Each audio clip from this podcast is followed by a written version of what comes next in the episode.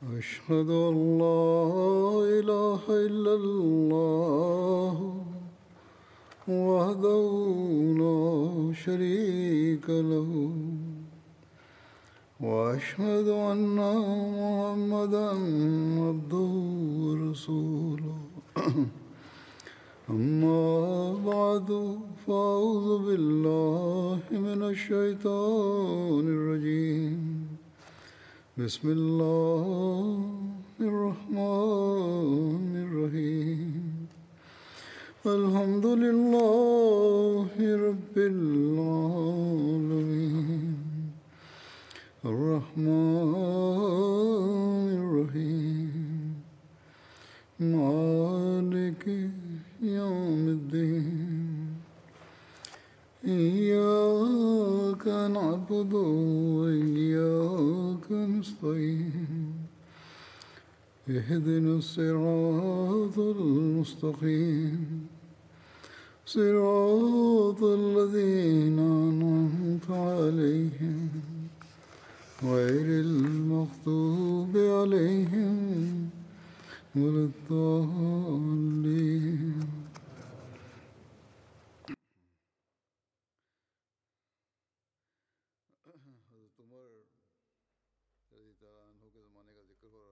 Es wurde über die Ära von Hazrat Umar gesprochen. Heute wird in diesem Zusammenhang über den Sieg von Bethel Maqdas gesprochen, der in 15. Hijrat stattgefunden hat. Unter der Führung von Hazrat Amr bin As hatte das islamische Heer Bethel Maqdas gestürmt. Auch das Heer von Hazrat Abu Beda hat sich mit diesen vereint. Die Christen waren aufgrund ihrer Niederlage in ihrer Festung bestürzt und schlugen eine Übereinkunft zum Frieden vor.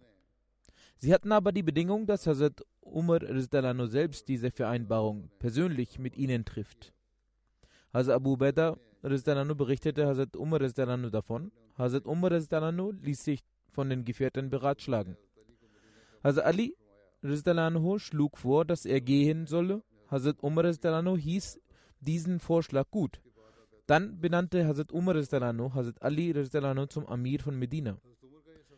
In einer anderen Überlieferung heißt es, dass er Hazrat Usman Rizdanano als Amir ernannte. Danach machte er sich auf den Weg nach Bethel Maqdas. Diese Reise von Hazrat Umar Rizdanano war keine gewöhnliche Reise. Das Ziel dieser Reise war es, in den Herzen der Feinde den Islam zu erwecken.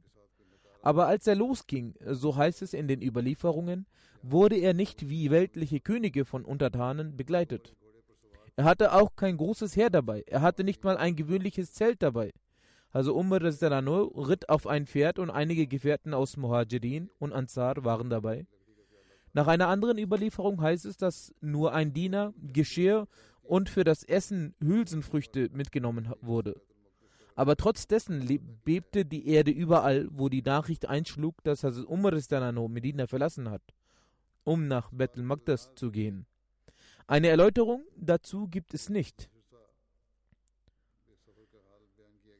Hier wurde der Zustand der Reise erklärt, aber es gibt keine Einzelheiten.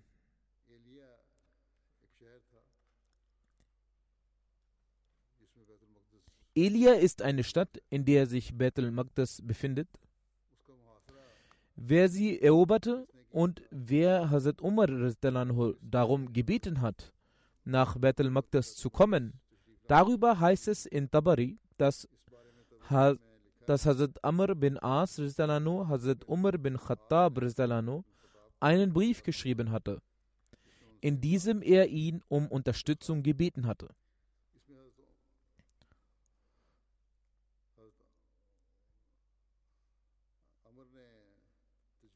Hazrat Amr bin As hat diesen Brief an Hazrat Umar geschrieben.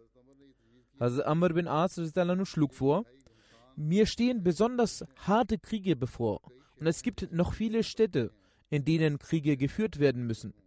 Ich warte auf Ihre Anweisung. Hazrat Umar erhielt diesen Brief von Hazrat Amr bin As und verstand, dass Hazrat Amr diese Sachen mit vollständiger Kenntnis geschrieben hat. Daraufhin hat er unter den Leuten seine Reise bekannt gegeben und begann seine Reise. In Tabari steht auch die Ankunft von Hazrat Umar Zalano in Syrien.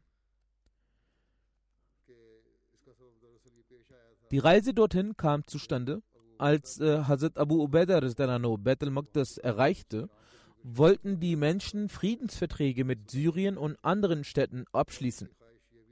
Sie wünschten sich auch, dass Hazrat Umar Zalano als Anführer der Muslime an diesem Friedensabkommen teilnehmen soll. Hazrat Abu Ubaidah hat Hazrat Umar diesbezüglich geschrieben und Hazrat Umar brach von Medina auf. Aber manche Historiker finden die Überlieferung über Hazrat Abu Ubaidah nicht authentisch. Muhammad Hussein Hekel schreibt diesbezüglich, es ist wichtig zu verstehen, dass diese Überlieferung weit von der Wahrheit zu verstehen ist. Diese besagt, dass Hazrat Khalid bin Walid oder Hazrat Abu Ubaidah bin Jarrah alleine oder zusammen Beth al-Maqdas gestürmt hatten. Wie Tabari, Ibn Hasir und Ibn Qasir es auch schreiben, es heißt in Tabari, es wird gesagt, dass der Grund von Hazrat Umar nach Syrien zu gehen folgender ist, dass Hazrat Abu Ubaidah Beth al-Maqdas eingenommen hatte. So haben die Stadtbewohner von Beth al-Maqdas ein Friedensabkommen mit denselben Bedingungen von den Einwohnern von Syrien schließen wollen. Sie haben jedoch die Bedingungen weiter ausgeführt, sodass Hazrat Umar bin Khattab selbst kommen sollte, um ein Friedensabkommen zu schließen. Hazrat Abu Beda hatte diese Botschaft in das zu Hazrat Umar gesendet und er brach von Medina auf. Er schreibt, dass diese Ereign dieses Ereignis nicht der Wahrheit entspricht, dass sich während der Eroberung von Bethel Maqdas Hazrat Abu Ubaidah und Hazrat Khalid in Homs, Aleppo und Antakya und andere Städte befanden, da sie in dieser Zeit die Städte eroberten. Heraklius war zu diesem Zeitpunkt in Roha und hatte die Heere zusammengerufen, damit er sie vertreiben kann. All diese Begebenheiten fanden wie die Eroberung von Bethel Maqdas im Jahre 15 nach der Hijra statt also im Jahre 636. Er schreibt, dass seiner Ansicht nach die Belagerung von Beth al-Maqdis in dem Jahr, in dem diese beiden Befehlshaber immer weiter nach Syrien vorgestoßen sind, für einige Monate angedauert hat. Soweit, dass Heraklius gezwungen war, Schutz in der Hauptstadt zu suchen. In einem solchen Zustand zu sagen, in dem beide bei diesen Feldzügen beschäftigt waren, dass einer oder beide Bethel Maqdis belagert haben, kann nicht als authentisch erachtet werden. Daher muss dies als unglaubwürdig erklärt werden. Nun verbleibt diese eine Überlieferung, in der es heißt, dass Amr bin As Bethel Maqdis belagert hat. Diese Belagerung hat sehr lange angedauert. Tabari hat auch darüber berichtet, die Bewohner von Bethel Maqdas haben mit vollem Einsatz und Stärke die Muslime bekämpft. Diese Überlieferung scheint den Tatsachen zu entsprechen, da dies auch durch den Widerstand erkennbar ist, den die Bevölkerung von Bethel Maqdas stets gegen die Gegner geleistet hat. Muhammad Hussein Häkel schreibt weiter, es ist seltsam, dass Hazrat Umar Salano ausschließlich für die Vollendung des Friedensabkommens bzw. für den Abschluss dieses Abkommens mit der Armee losgezogen ist. Ebenso ist es eigenartig, dass die Bewohner von Medel Magdas für die Vollendung des Friedensabkommens verlangt haben, dass Hazrat Umar Salano von Medina zu ihnen kommt. Sie wussten, dass wenn eine Karawane ohne Halt von Medina nach Bethel Magdas reist, drei Wochen benötigen würde. Daher denke ich, dass aufgrund der langen Belagerung und den Briefen von Amr bin As, in der über die Stärke des Gegners berichtet wurde, Hazrat Umar sich bereits für die Reise entschieden hatte. Als daher eine weitere Unterstützung von Hazrat Umar erbeten wurde, ist er ebenfalls mit der Streitkraft losgezogen. Er machte in der Stadt Al-Jabir Halt, welche in der Wüste Syriens und an der Grenze zu Jordanien liegt. Zu dieser Zeit hatten Hazrat Abu Ubaidah und Hazrat Khalid bin Walid die Feldzüge erfolgreich beendet. Hazrat Umar Dalano gab ihnen die Anweisung, dass sie beide in Al-Jabir eintreffen sollen, damit Hazrat Umar nach der Beratschlagung mit diesen beiden und den anderen Feldherren eine Strategie für die weitere Vorgehensweise in Bethel Maktas treffen konnte. Atrabun und Safr News haben über die Ankunft von Hazrat Umar erfahren.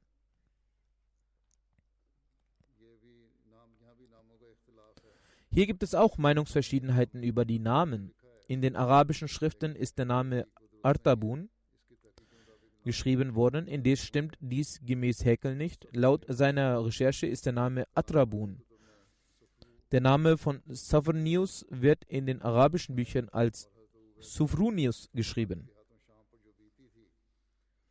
Kurzum, Hazrat Umar hat alle für eine neue Strategie und die weitere Vorgehensweise versammelt.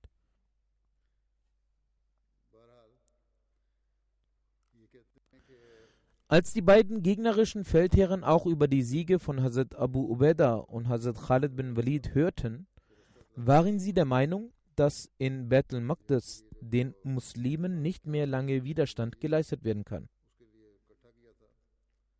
Daher ist Adrabun mit einer Armee nach Ägypten geflohen und der älteste Priester hat mit den Muslimen begonnen, über den Frieden zu sprechen. Da er wusste, dass Hazrat Umar in Al-Jabir verweilt, hat er deshalb die Bedingung gestellt, dass für die Verschriftlichung des Abkommens Hazrat Umar selbst erscheinen soll.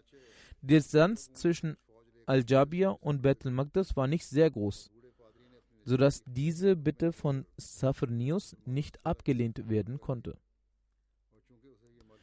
Er schreibt, dies ist der Zustand, den ich für richtig erachte und gemäß den geschichtlichen Ereignissen in Palästina und Syrien auch dementsprechend vonstatten ging. Über die Beratschlagung von Hazrat Umar nachdem er die Briefe erhalten hat, ist folgendermaßen. Nach dem Erhalt der Briefe hat Hazrat Umar alle geehrten Gefährten zusammengerufen und sich beratschlagt.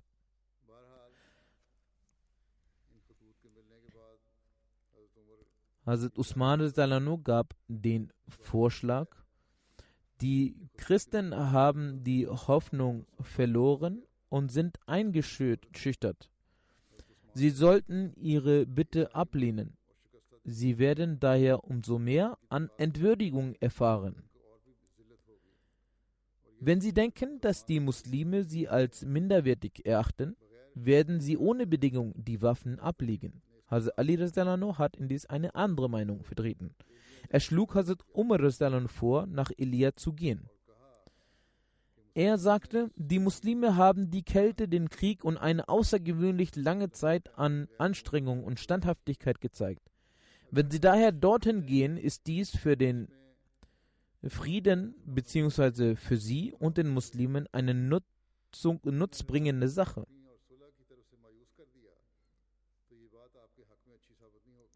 Doch wenn sie die Menschen daran zweifeln lässt, Frieden mit ihnen zu schließen, so wird sich das negativ auf sie auswirken. Sie werden sich in ihren Burgen einschließen und die Römer werden sie hierin unterstützen, vor allem da sie der Bethel Magdas große Wertschätzung schenken und sie als Pilgerstätte fungiert. Hazrat Umar gefiel der Vorschlag von Hazrat Ali und er akzeptierte diesen.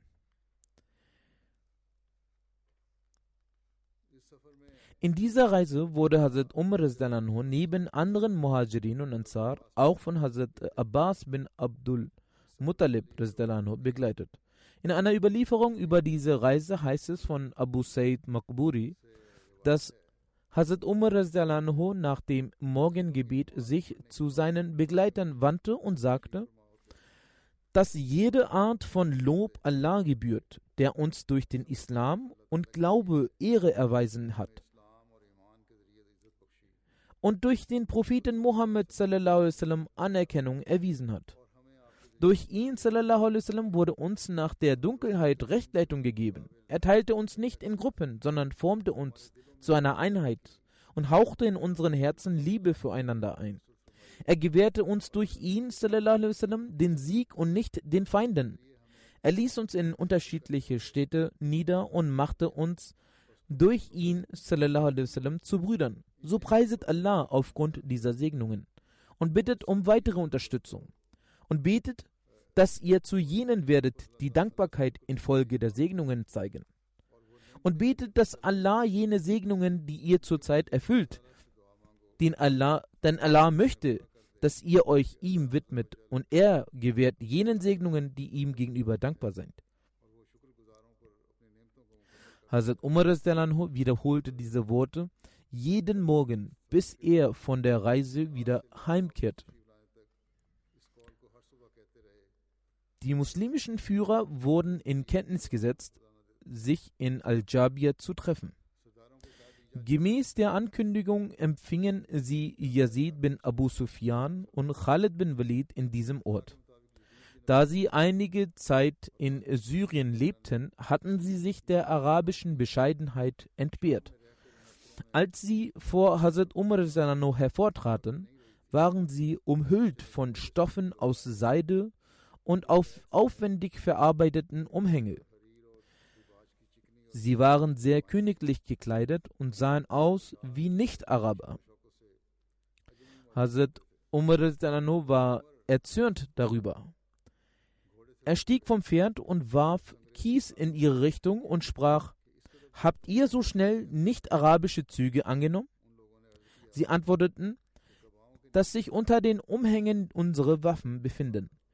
Gemeint war, dass sie ihre kriegerischen Qualitäten nicht verloren haben. Daraufhin sagte Hazrat Umar, dass dies in Ordnung sei, da dies nur als Täuschung dient und ihre unter den Umhängen immer noch arabisch gekleidet sei. In einer anderen Überlieferung heißt es, dass Yazid bin Abu Sufyan sagte, O Amir al-Mominin, wir haben sehr viele Kleidung und Tiere. Das Leben bei uns in Syrien ist sehr hervorragend und die Währung dort ist sehr günstig. Der Zustand der Muslime dort ist ein solcher, der ihnen gefällt.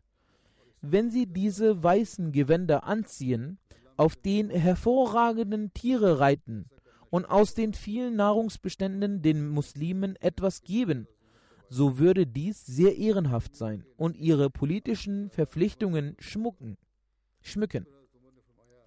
Die Nicht-Araber würden sie umso, umso mehr respektieren. Hazrat Umar antwortete, O Yazid, nein, bei Allah, ich werde diesen, dieses Aussehen und diesen Zustand nicht ändern, in welchem ich meine beiden Begleiter verließ. So wie ich mit den Propheten sallam, und Hazrat Abu Bakr lebte, genauso werde ich jetzt auch leben. Ich werde nicht für andere Menschen mein Aussehen verändern, da ich mich fürchte, dass ich mich dadurch vor Allah nicht schuldhaft mache. Ich möchte nicht, dass sich meine Ehre in den Augen der Menschen zwar steigert, aber sich bei Allah verringert. Die meisten Historiker sind der Meinung, dass der Friedensschluss zwischen den Muslimen und Christen in der Ortschaft Al-Jabir vereinbart wurde. Es heißt, dass Hazrat Umar während seinem Aufenthalt in Al-Jabir in einem Kreis mit einigen saß, als sie einige Menschen auf Pferden reiten sahen, die sich ihnen näherten und deren Schwerter funkelten. Die Muslime zogen sofort ihre Waffen heraus. Hazrat Umar fragte, was los sei und sie zeigten auf die Pferde. Hazrat Umar antwortete, dass sie nicht besorgt sein müssen, denn sie kommen, um Frieden zu schließen. Sie waren Bewohner der Stadt Elia, denen Hazrat Umar ein Friedensangebot unterbreitet hatte.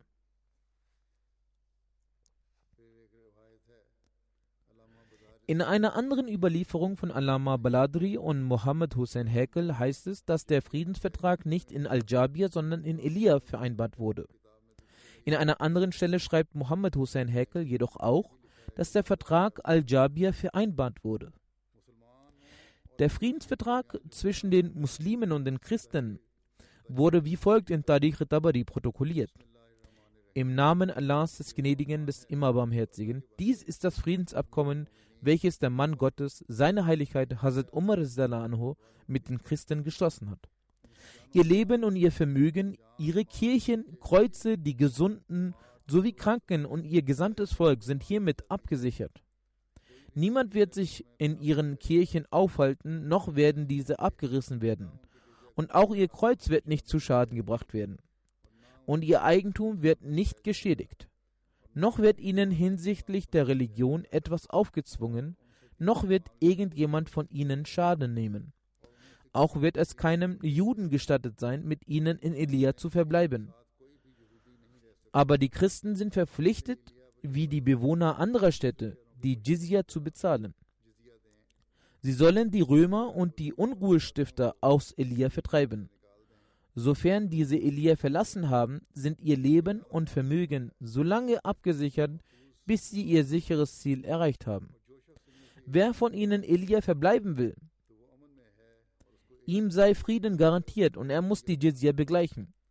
Und wer von ihnen mit seinem Leben und Vermögen zu den Römern gehen möchte und in diesem Fall seine heilige Stätte und die Kreuze verlässt, dem sei garantiert, dass diese dennoch hier weiterhin sicher sind, bis sie ihr sicheres Ort erreicht haben.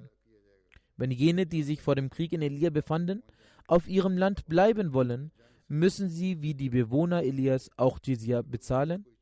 Und wer mit den Römern gehen will, so ist er befugt dazu. Und wer nach Elia zu seiner Familie zurückkehren will, darf zurückkehren und ist von der Jizya befreit, bis die Ernte ihrer Felder, die im Zeitraum dieses Vertrages geerntet wird und was daraus hervorgeht, daraus muss die Jizya ebenfalls entrichtet werden. Der Inhalt dieses Vertrages ist mit dem Versprechen Allahs besiegelt und es ist die Verantwortung seines Gesandten und der Kalifen und der Gläubigen, solange sie die Jizya bezahlen, was ihre Pflicht ist. Dieses Abkommen wurde bezeugt durch Hazrat Khalid bin Walid, Hazrat Amr bin As, Hazrat Abdurrahman bin Auf sowie Hazrat Muawiyah bin Abu Sufyan. In der Tariche Ibn Kulzum sind die folgenden Aspekte beschrieben, die in diesem Friedensvertrag hervorgehoben wurden. Erstens, die Muslime verbreiten ihren Glauben nicht durch das Schwert. Zweitens, ihre Ära bat anderen Glauben jegliche Freiheiten. Nummer drei, außenstehende Völker waren nicht dazu verpflichtet, die Jizya zu erstatten. Es bestand die Möglichkeit, die Jizya zu zahlen oder sich im vorgegebenen Ort aufzuhalten wobei sie darin frei wählen konnten. Als die Nachricht des friedlichen Abkommens die Menschen in Ramla erreichte, waren auch sie bestrebt, mit dem Amirul Mominin eine Einigung zu erzielen, ebenso wie die anderen Menschen in Palästina. Also Umar schrieb einen Brief an die Bewohner von Lud und bezog auch weitere Städte mit ein, welche den Muslimen in ihrem Friedensvertrag akzeptierten. In diesem Brief teilte Hazrat Umar den Bewohnern von Lud mit, dass ihre Leben, ihr Vermögen, ihre Kirchen sowie ihre Kreuze und die Kranken und Gesunden und jegliche Religionen friedlich abgesichert sind, wenn sie wie die anderen Städte Jizyat bezahlen. Wird es keinen Zwang in religiösen Angelegenheiten geben und niemand wird aufgrund von Meinungsverschiedenheiten geschädigt werden. Nachdem er all diesen Aufgaben nachgekommen war, ernannte Amirul Mominin zwei Verantwortliche über Palästina und teilte das Land in zwei Gebiete auf. So regierte Alqama bin Hakim in Ramla und Alqama bin Moses in Elia.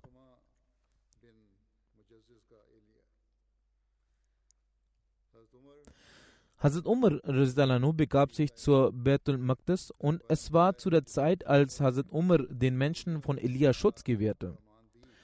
Als er von nun an von Al-Jabia in Richtung Betul Maqdis ritt, ritt das Pferd aufgrund von Schmerzen im Fuß nicht gerade. So stieg Hazrat Umar nur ab.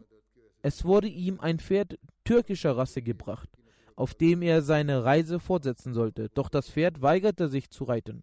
Schließlich erkundigte er sich nach seinem Pferd, welches behandelt wurde und setzte nach einigen Tagen seine Reise mit seinem Pferd fort und erreichte Bethel Magdas.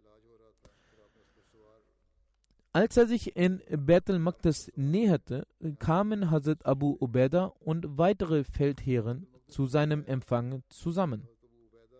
Die Kleidung von Hazrat Umar war sehr bescheiden. Die Muslime waren über die Meinung der anderen besorgt, was diese wohl sagen werden, und gaben ihm wertvolle Kleidung.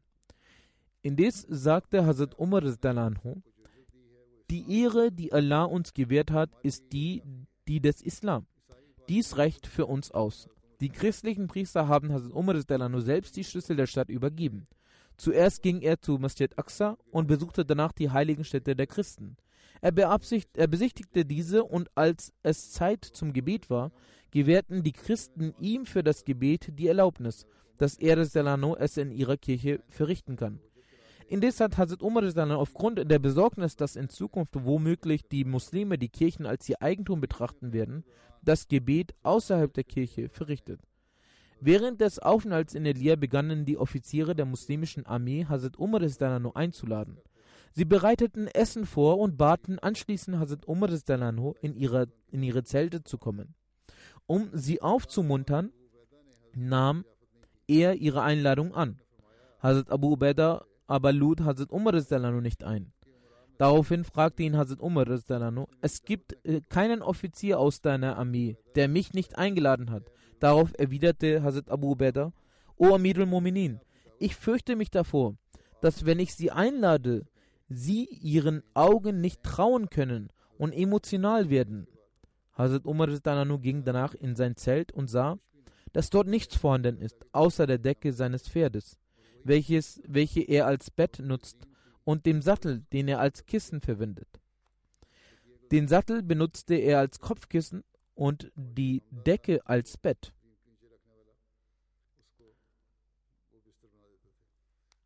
An einer Ecke im Zelt befand sich trockenes Brot. Hazrat Abu Ubaidah holte es und legte es auf dem Boden vor Hazrat Umar. Dann holte er ein Gefäß aus Salz und Sand, in dem sich Wasser befand, als Hazrat Umar dieses Geschehen sah, fing er an zu weinen. Hazrat Umar drückte Hazrat Abu Ubaidah zu sich und sagte, Du bist mein Bruder und keiner meiner Anhänger hat von der Welt profitiert oder die Welt von ihm, außer dir. Hazrat Abu Ubaidah sagte, habe ich Ihnen das vorher schon nicht gesagt, dass Sie Ihren Augen nicht mehr trauen werden?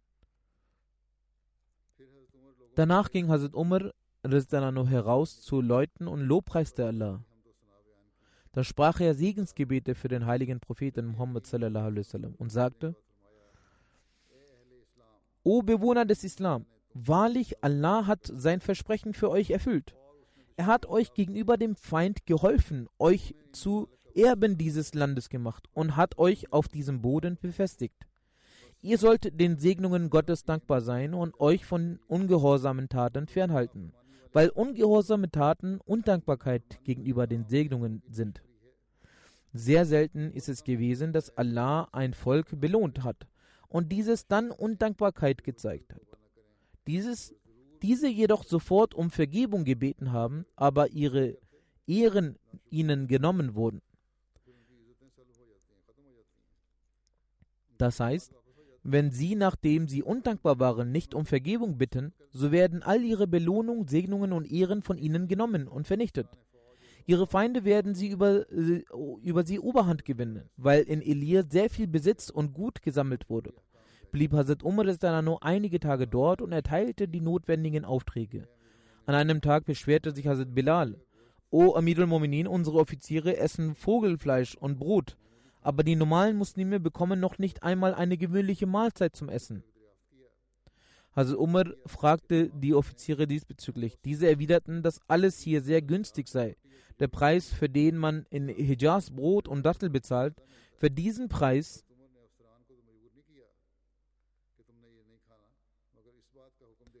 für diesen Preis erhält man hier Vogelfleisch und Mehl.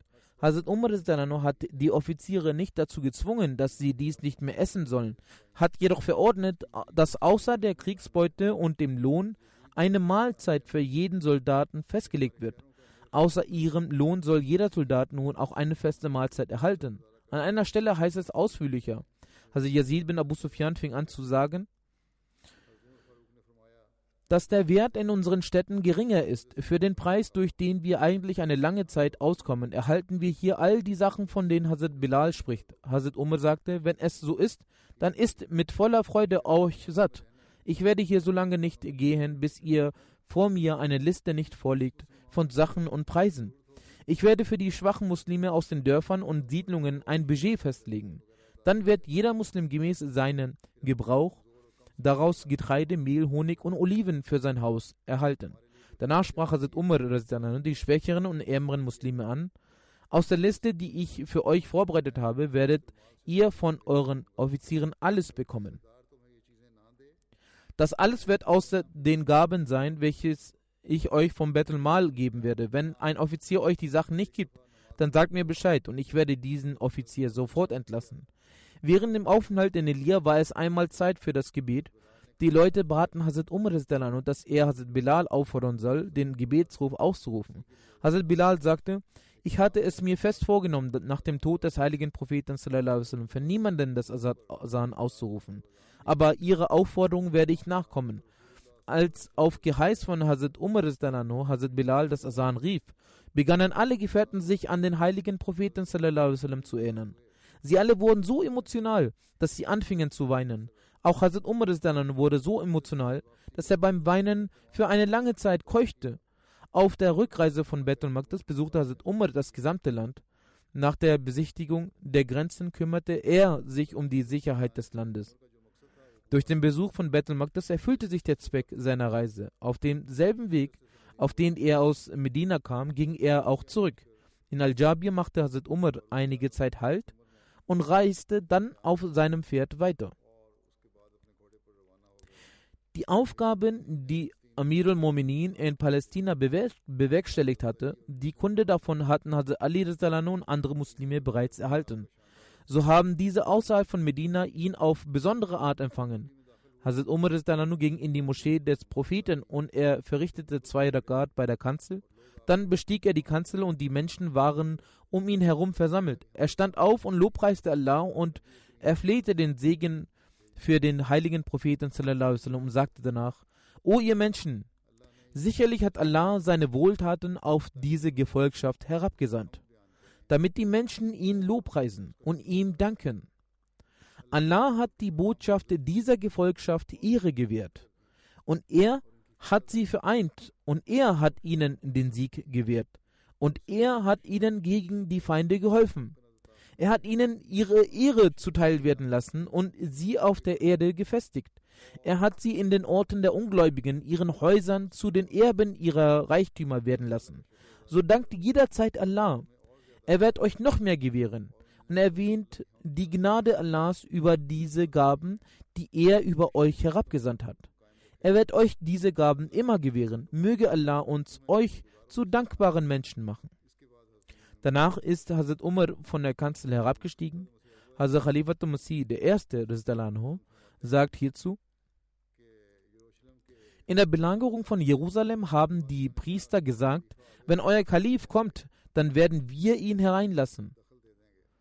Hazrat Umar zog daher los. Abwechselnd bestiegen er und sein Sklave das Kamel und kamen an. Abu Ubaidah sagte, Wechseln Sie Ihre Kleidung und besteigen Sie ein Pferd. Er stimmte dem zu, aber er ging ein wenig weiter und stieg vom Pferd ab, und er sagte, Holt dieselben Kleider und mein Kamel. Als er dann hinging, so warfen die Batriks aus Ehrfurcht die Schlüssel hin, und sie sagten, wir können diesen Krieger nicht bekämpfen. Das hat der erste Kalif berichtet. Also Muslim Maud sagt, in Jerusalem gibt es eine Moschee, dieser Ort ist genauso gesegnet für Juden, wie es für uns die Kaaba. Als zu der Zeit de, der Muslime Jerusalem erobert wurde, so haben die Christen beabsichtigt, dass Hazrat Umar in die Moschee kommt und dort das Gebet verrichtet. Aber er sagte, ich, ich befürchte, wenn ich hier bete, so werden die Muslime diesen Ort zu dem Ort ihrer Andacht machen. Daher betete er außerhalb ihrer heiligen Stätte. Ebenfalls schreibt Hazrat Muslim Anhu, zu der Zeit von Hazrat Umar wurde Palästina erobert. Und als er nach Jerusalem ging, so kamen die Priester von Jerusalem nach draußen und übergaben ihm die Schlüssel der Stadt. Sie sagten, Sie sind nun unser König. Kommen Sie in die Moschee und verrichten Sie dort zwei Nawafel, damit Sie sicher gehen können, dass Sie in unserer und Ihrer heiligen Stätte das Gebet verrichtet haben. Hazrat Umar sagte, ich kann deshalb nicht in eurer Moschee das Gebet verrichten, da ich ihr Kalif bin.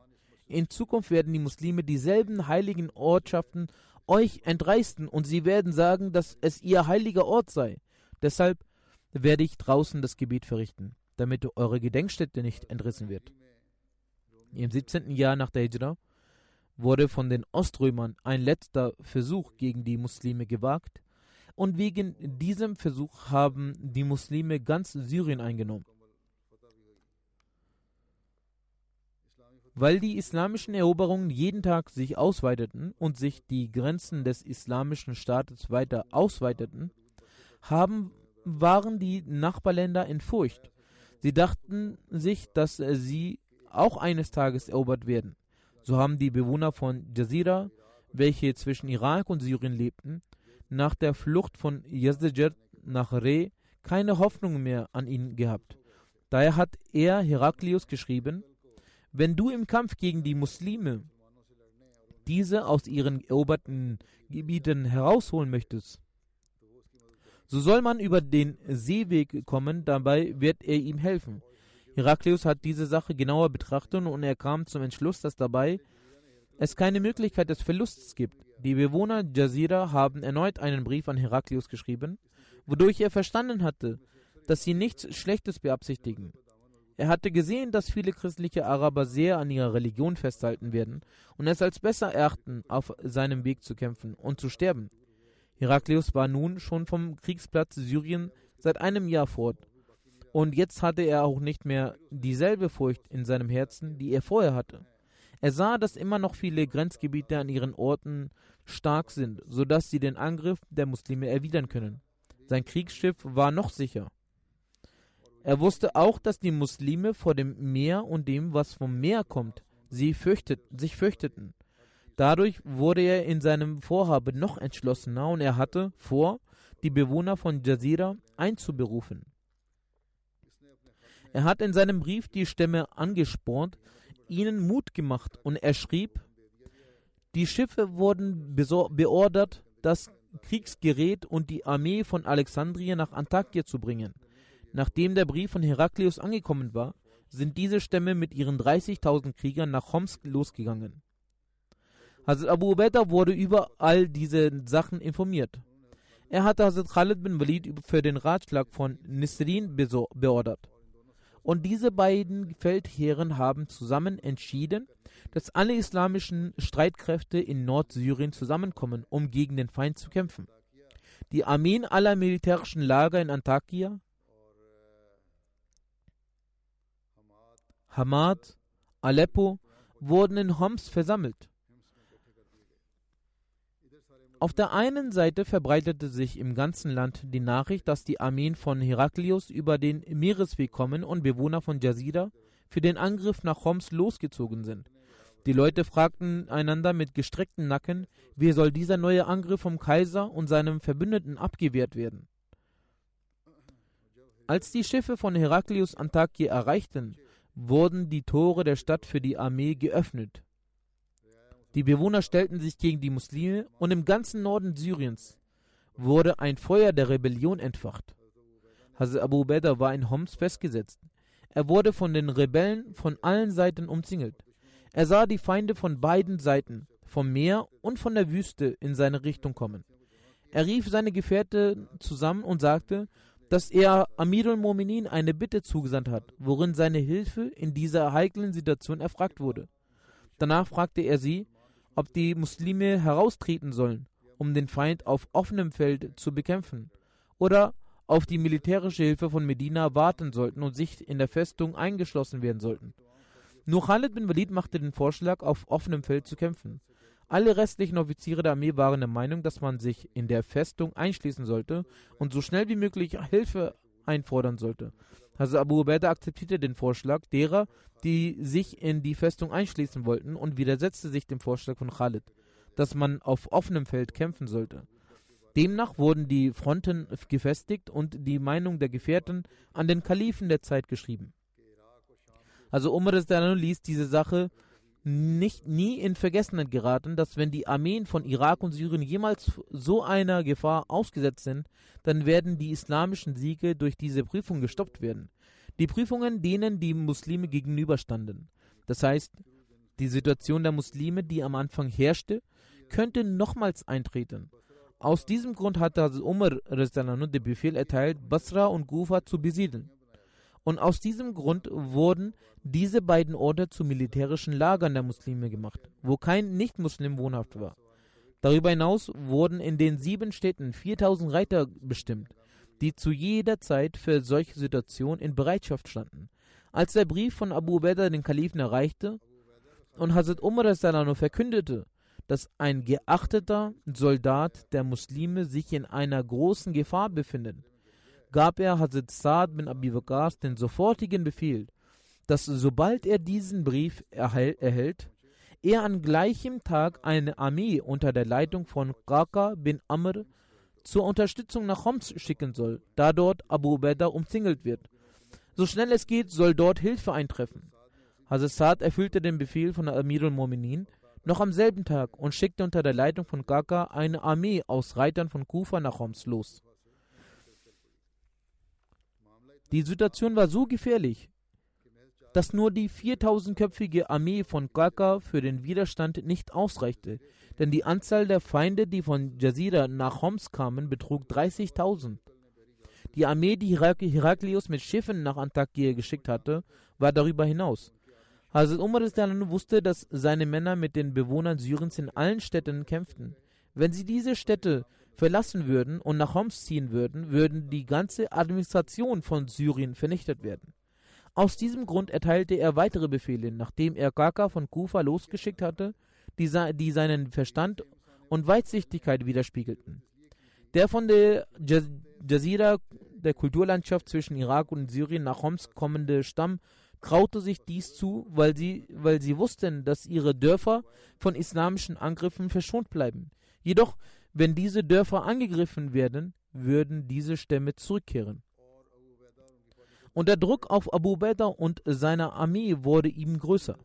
Dieser würde verringert werden. Deswegen schrieb Hazrat Umar im Brief an Saad bin Waqas, dass unter der Führung von Suhail bin Adi eine Armee an die Jazira-Stadt Ar-Raqqa geschickt werden soll. Die Leute der Jazira haben die Römer zum Angriff auf Homs angestiftet und davor haben die Einwohner von Circesium auch genau dies getan. Die zweite Armee soll in der Führung von Abdullah bin Irfan zur Eroberung nach Nusaybin geschickt werden. Auch die hiesigen Einwohner wurden von den Bewohnern Circesium zum Angriff angestiftet dann nach Haran, die die Hauptstadt der Jazira war, und nach Ar-Raha und von dort die Feinde vertreiben. Nach Haran und Ar-Raha schicken und von dort die Feinde vertreiben.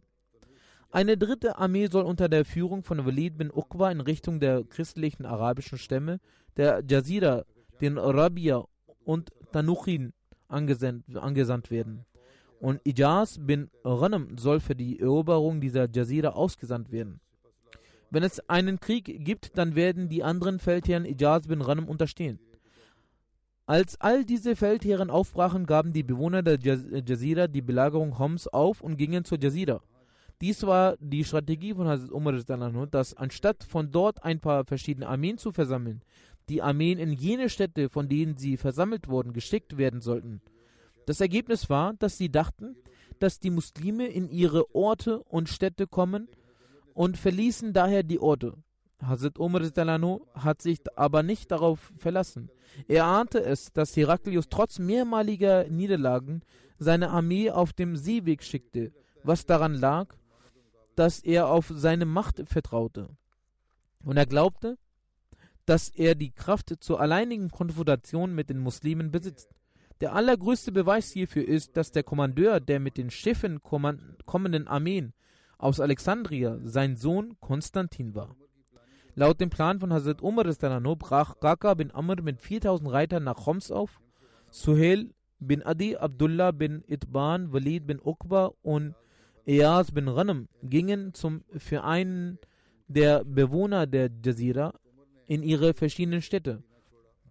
Und Hazrat Umar verließ mit der Absicht von Homs Medina und rastete in Al-Jabia. Die Bewohner der Jazira unterstützten die Römer bei der Belagerung von Homs.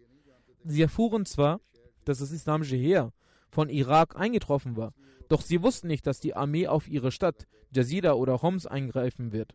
Deshalb begannen sie sich um ihre Dorfleute zu kümmern und trennten sich von den Römern. Eines Tages, als Abu Ubaidah nach dem Schlaf erwachte, erfuhr er, dass die Stämme der Jazira zurück in ihre Länder gegangen sind und ihnen steht nur noch das Heer von Heraklius gegenüber. Er rief die Oberhäupter seiner Armee und sagte, dass er gegen die Römer antreten möchte. Dies hörend freute sich Khalid bin Walid sehr und sagte, dass bevor die Römer etwas anderes planen, sollten sie sofort angreifen. Hazrat Abu Ubaidah hielt eine motivierende Rede an die Soldaten des Heers und sagte, O Muslime, derjenige, der heute standhaft bleibt und überlebt, wird Land und Reichtum erhalten. Und wenn er ermordet wird, so wird er den Reichtum des Märtyrertums erhalten. Und ich bezeuge, dass der heilige Prophet Muhammad sagte, derjenige, der in solch einem Zustand stirbt, dass er nicht ungläubig ist, dann wird er gewiss in das Paradies eintreten. Die Armee wollte schon davor den Angriff durchführen. Nach der Rede von Ubeda wurden sie noch mehr dazu motiviert. Sofort griffen sie zu ihren Waffen. Hazrat Abu Ubeda brach mit der Armee zum Qalb der Mitte der Streitkraft aus. Hazrat Khalid bin Walid zum rechten Flügel und Hazrat Abbas zum linken Flügel. Es kam zur Schlacht zwischen beiden Seiten und im Vergleich zu den Muslimen verloren die Römer schon nach kurzer Zeit Fuß und wurden besiegt.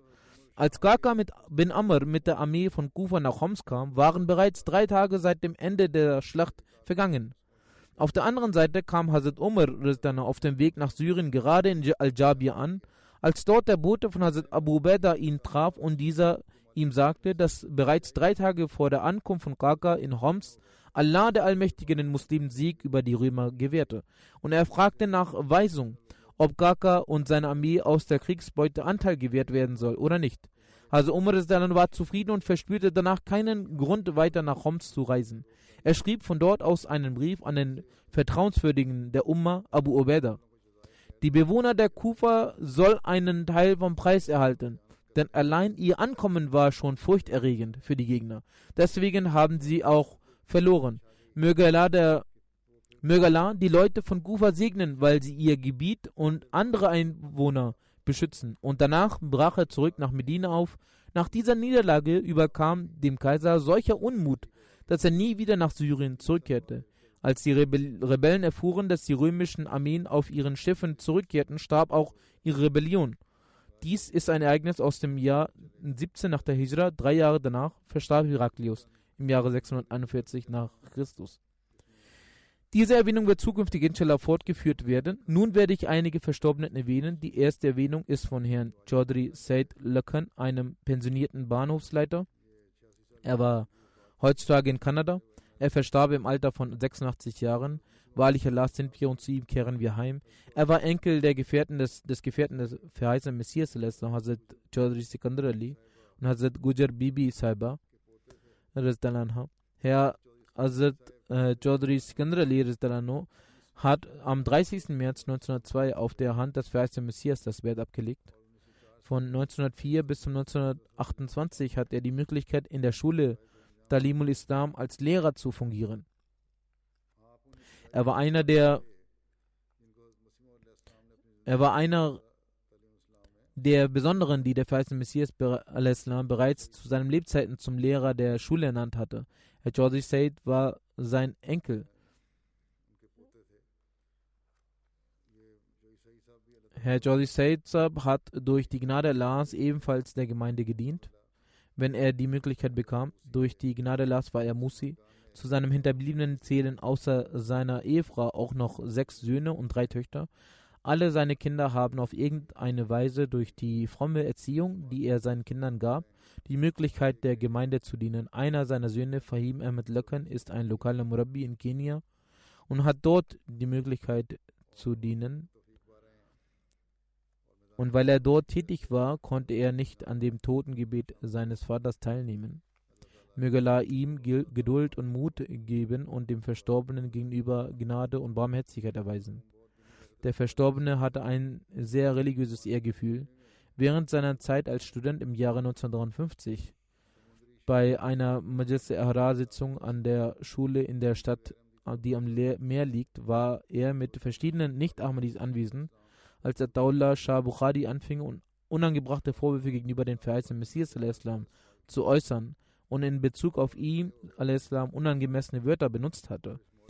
Er, Herr Said, Lakan Sahib stand sofort auf und forderte diesen Maulvi heraus.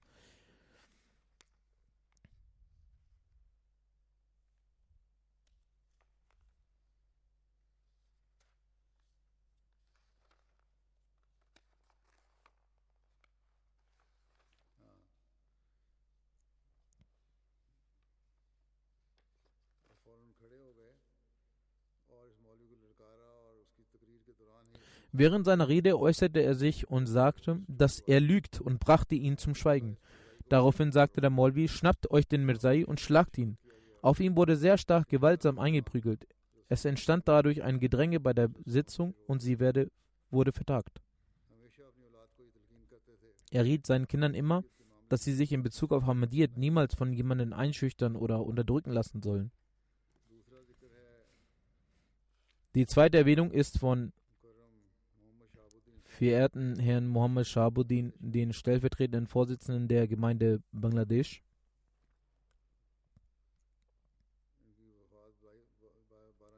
Er ist am 12. Juli verstorben. Wahrlich Allah sind wir und zu ihm kehren wir heim.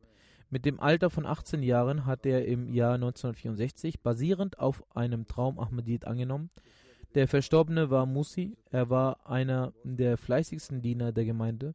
Er war Besitzer vieler guten Eigenschaften. Er war hingebungsvoll gegenüber dem Khilafat und war ein ehrlicher und ruhiger Mensch. Er verstand den Nutzen der Gemeinde sehr gut.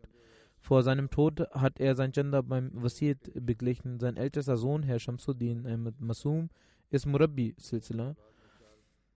Zu den Kindern der Verstorbenen gehören außer den drei Söhnen noch drei Töchter. Der Verstorbene wurde durch das Tablik seines Onkels beeindruckt und wurde Ahmadi.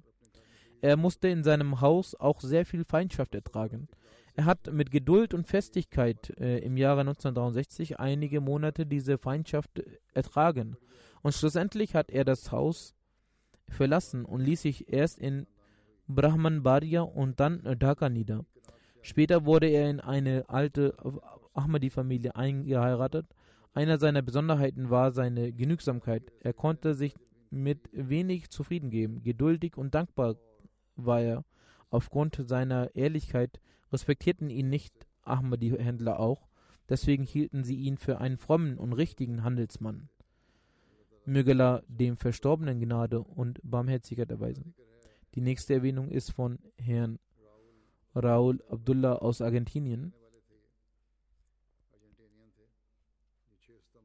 Er verstarb am 6. September. Wahrlich Allah sind wir und zu ihm kehren wir heim. Der Murabi-Sitzer von dort schreibt, dass er zu den ersten Ahmadis von Argentinien zählt. Die Gemeinde von Argentinien ist sehr neu. Sie wurde vor einigen Jahren gegründet. Die Ahmadiyya-Gemeinde hat im Jahre 2018 zum ersten Mal bei einer Büchermesse getroffen als er mit der Gemeinde in Kontakt trat, haben viele seiner nicht-Ahmadi-muslimischen Freunde versucht, ihn gegen die Gemeinde zu bringen. Jedoch nahm er weiterhin regelmäßig an den Veranstaltungen teil. Trotz dessen hatte er aufgrund der Äußerungen seiner Freunde einige Zweifel in seinem Herzen. Um diese zu beseitigen, nahm er an der Jalsa Salana UK teil und kam auf persönlichen Kosten dorthin. Und hier traf ich ihn auch. Nach dem Treffen verschwanden alle seine Zweifel. So erhielt er die göttliche Rechtleitung. Er legte auch das Bett ab. Selbst vor dem Bett war er auch schon Ahmadi und tätigte das Tablik. Aber das offizielle Bett hat er es hier abgelegt. Er war der einzige Muslim in seiner Familie. Seine Freunde haben bis zuletzt versucht, ihn von der Gemeinde abzuwenden, aber er blieb beharrlich bei der Ahmadiyya. Er hatte sehr viel Ehrgefühl für die Gemeinde. Er stellte sich mit vollem Stolz vor Bekannten und Unbekannten vor als Ahmadi vor. In den Veranstaltungen der Gemeinde nahm er mit großem Enthusiasmus und Leidenschaft teil. Möge Allah dem Verstorbenen Gnade und Barmherzigkeit erweisen und seinen Nahestehenden die Möglichkeit geben, Ahmadiyyat anzunehmen. Nach dem Freitagsgebet werde ich die Totengebete in Abwesenheit verrichten.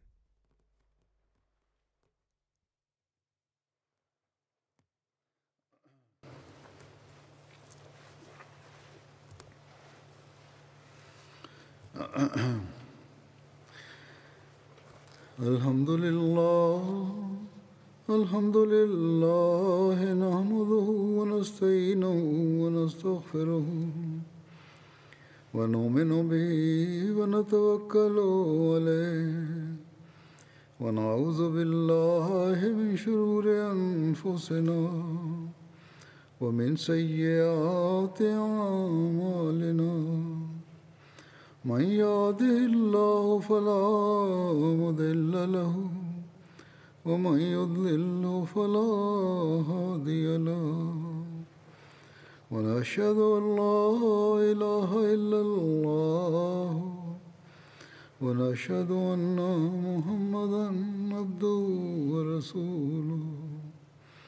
عباد الله رحمكم الله. إن الله يأمر بالعدل والإحسان.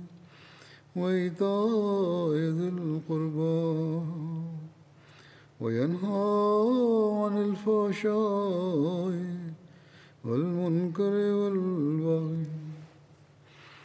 يعظكم لعلكم تذكرون. اذكروا الله يذكركم وادعوه يستجب لكم.